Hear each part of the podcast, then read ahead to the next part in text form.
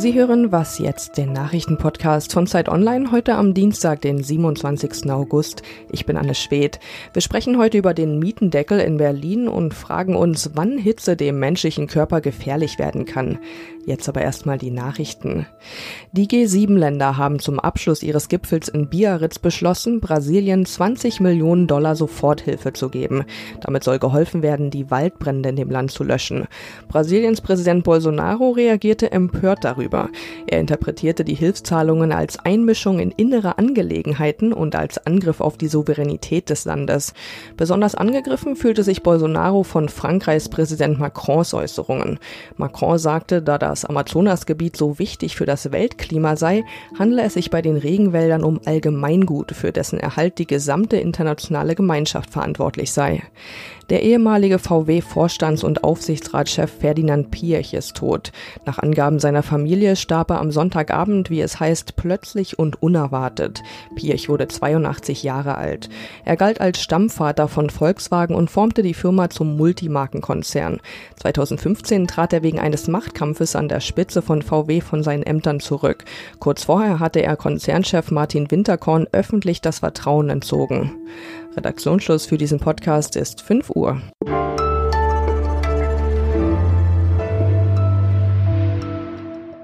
Hallo und herzlich willkommen zu dieser Folge von Was jetzt? Mein Name ist Simon Gaul. Maximal 7,97 Euro kalt pro Quadratmeter. So viel soll eine Wohnung in Berlin künftig noch kosten dürfen. Zumindest wenn es nach einem Entwurf der linken Bausenatorin geht. Dass die Miete gedeckelt werden soll, das hatte der Senat ja bereits beschlossen. Über die Höhe dieser Deckelung war bisher allerdings nichts bekannt. Das war jetzt eben der Wert, der am Wochenende rausgekommen ist. Ich persönlich dachte dann jedenfalls, als ich das gehört habe, zuerst mal prima, klingt doch super, billige Wohnungen, endlich. Alle rufen seit Jahren danach, dass Berlin wieder billigere Wohnungen braucht. Meine Kollegin Iliana Grabitz ist allerdings etwas anderer Meinung. Sie ist Ressortleiterin für Politik, Wirtschaft und Gesellschaft bei Zeit Online und sie ist jetzt bei mir hier im Studio. Hallo Iliana. Hallo Simon. Acht Euro pro Quadratmeter klingt eigentlich super. Was ist denn da schlecht dran? Es ist total verständlich, dass äh, alle, die unter hohen Mieten ächzen, hier gerade in Berlin, aber auch in anderen Großstädten in Deutschland, dass sie sich freuen würden, wenn die Mietpreise gedeckelt würden. Allerdings ist es die falsche Maßnahme, am Mietpreis rumzudoktern, weil das eigentliche Problem besteht in dem Missverhältnis zwischen Angebot und Nachfrage. Und das ist es, wo die ähm, Politik angreifen sollte. Also du meinst, es gibt einfach zu wenig Wohnungen und zu viele Menschen wollen mieten. Genau. Das Überangebot oder die Nachfrage ist viel zu groß und das Angebot an Wohnungen viel zu klein. Und das äh, erst ermöglicht es manch einem Vermieter auf ewig an der Mietpreisschraube zu drehen. Und könnte man aber nicht beides machen? Also, dass man sagt, man deckelt die Mieten, dass zumindest nicht mehr irgendwelche fast schon Fantasiepreise da abverlangt werden und schafft trotzdem auch ein größeres Angebot? Kurzfristig kann man darüber nachdenken. Ähm, das Problem ist, wie die zuständige Bausenatorin das jetzt vorhat. Und zwar einerseits will sie pauschal vorgehen. Das würde da heißen, dass äh, eben auch Wohnungen in Berliner Hipstervierteln, die sehr teuer sind und wo eben auch Menschen wohnen, die das gut bezahlen können, künftig in den Genuss dieser Mietpreisdeckelung kommen, was eigentlich ungerecht ist. Und das Zweite ist, äh, und das halte ich für das viel gravierendere, dass äh, in den Bestandsschutz eingegriffen wird. Ähm, sie sagt nämlich, auch rückwirkend dürfen die Mietpreise gedeckelt werden. Und das wiederum führt zu einer Verunsicherung von Investoren, die eine äh, Wirkung nach sich zieht, über die man gar nicht nachdenken möchte. Was wäre denn aus deiner Sicht ein sinnvolleres Instrument? Es geht, wie ich ja anfangs sagte, vor allen Dingen darum, dass die, äh, dass an dem Angebot etwas verändert wird. Also das heißt, wir brauchen mehr Wohnungen. Man könnte jetzt argumentieren, dass der Staat einfach mehr Wohnungen bauen muss. Das ist sicherlich richtig. Wir brauchen mehr Sozialwohnungen, aber wie wir alle wissen und gerade in Berlin sind auch die Mittel des Staates und der Länder begrenzt. Insofern braucht es eifrige Investoren, die bereit sind, das Kapital mitzubringen und eben auch das äh, Risiko, das damit einhergeht, einzugehen und auf die Art und Weise für mehr Wohnungsangebot sorgen. Aber diese Investoren wollen dann eigentlich lieber hochpreisige Wohnungen bauen, die dann auch wieder teuer sind.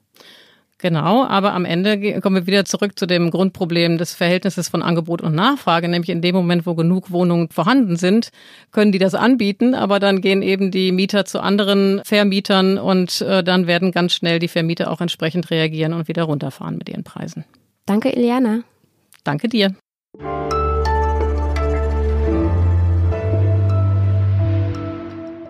Und sonst so? Die Region Kaschmir habe sich in ein gewaltiges Gefangenenlager verwandelt. Das hat die indische Schriftstellerin Arundhati Roy geschrieben, denn seit die indische Regierung Anfang August den Autonomiestatus der Region aufgehoben hat, sind schätzungsweise sieben Millionen Menschen vom Internet abgeschnitten, Telefonleitungen wurden gekappt, die Grenzen sind sowieso dicht und die indische Regierung hat auch noch eine Ausgangssperre verhängt. Kaschmir hat seit der Aufhebung dieses Sonderstatuses kein Recht mehr auf eine eigene Verfassung und auch nicht auf eine eigene Flagge. US-Präsident Donald Trump wollte gestern im Rahmen des G7-Gipfels mit Indiens Premierminister Narendra Modi über Kaschmir sprechen, aber Modi lehnte ab. Er hat nämlich gesagt, wir sind Nachbarn und Nachbarn können miteinander sprechen und das alleine regeln. Zurzeit spricht allerdings nur einer, nämlich Modi. Aber auch wenn man aus der Region wenig erfährt, unter dem Hashtag Stand haben sich zumindest tausende Menschen auf Twitter mit den Einwohnerinnen und Einwohnern Kaschmirs solidarisiert. Und es lohnt sich absolut, da mal einen Blick drauf zu werfen. So haben die Bewohner der Region wenigstens in den sozialen Medien eine Stimme.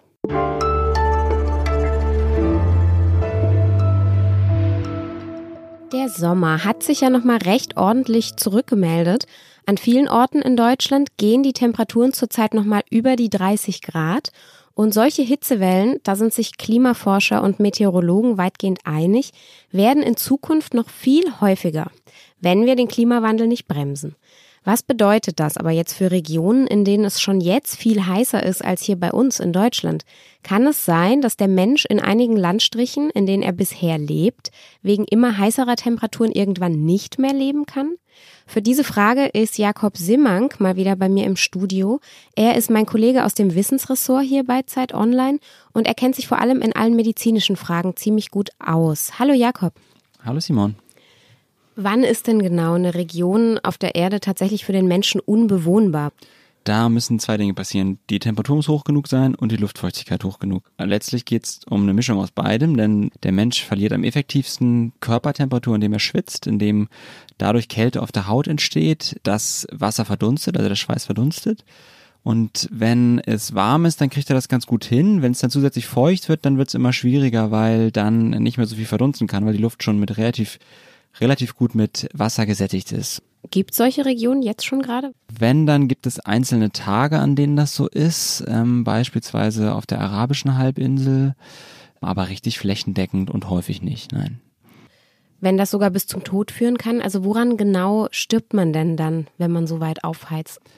Wenn die Temperaturen dann 38, 39, 40, 41 Grad ansteigen, dann passieren einige Dinge im Körper und so ab 41, 5, 42 Grad wird es auch richtig gefährlich. Da sehen wir, dass der Körper so eine massive Entzündungsreaktion entwickelt, dass das Blut äh, gerinnt an Stellen, an denen es nicht gerinnen sollte. Wir sehen, dass Natürlich, das Blut wird ganz viel in die Peripherie, also an Arme und Beine gepumpt zum Schwitzen. Dadurch ist weniger Blut für den Darm da. Der wird brüchig. Dann kommen Bakterien ins Blut. Letztlich gibt es dann noch einen weiteren Entzündungsschub und bei über 42 Grad ist es wirklich auch so, dass die Zellen nicht mehr funktionieren. Die Proteine gehen dann kaputt. Die Zellmembranen gehen möglicherweise kaputt. Die Nervenzellen spielen dann verrückt. Und dann stirbt der Mensch. Dann ist einfach alles kaputt irgendwann. Es ist ja jetzt auch manchmal schon so, dass Menschen tatsächlich in Hitzewellen sterben. Liegt das schon daran, dass die dann überwärmen oder was sind da die Ursachen? Die Frage, die ja immer aufkommt, ist so, wann, wann können wir bei dieser Hitze einfach nicht mehr leben? Und diese Überwärmung, die ich gerade geschildert habe, die ist quasi die Folge einer körperlichen Überhitzung die meisten Menschen, die bei Hitzewellen sterben, also wenn so Zahlen kursieren von Zehntausende in Frankreich 2003 beispielsweise, das sind andere Menschen. Das sind Menschen, die die Wärmeregulation zwar noch so halbwegs hinkriegen, die aber oft dann eine chronische Erkrankung haben oder die Kinder sind, wo letztlich der Kreislauf überfordert ist und es dann tatsächlich einfach die Kreislaufprobleme gibt, äh, die, die zum Tode führen oder auch eine Dehydratation und Verlust von Elektrolyten, die für das Herz nicht gut sind und so weiter. Da ist es dann meist so, dass die Leute natürlich viel früher sterben, als dass dieser, als dass diese krasse Überhitzung auftritt. Und wie realistisch ist das Szenario, dass tatsächlich einige Landstriche unbewohnbar werden? wenn wir quasi die CO2-Emissionen gar nicht bremsen, dann ist es im Süden Indiens in ein paar Jahrzehnten wohl soweit. Das ist die eine Schätzung von Wissenschaftlern, die ich gelesen habe.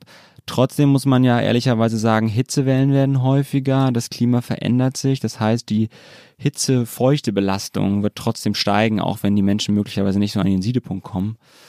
Nennt man das wirklich Siedepunkt? Nein, ich nenne das so. Danke, Jakob. Gerne. Das war was jetzt für heute schon wieder. Eine neue Folge gibt's morgen. Bis dahin schreiben Sie uns wie immer gern eine Mail an wasjetzt@zeit.de. Ich sag danke fürs Zuhören, tschüss und bis morgen.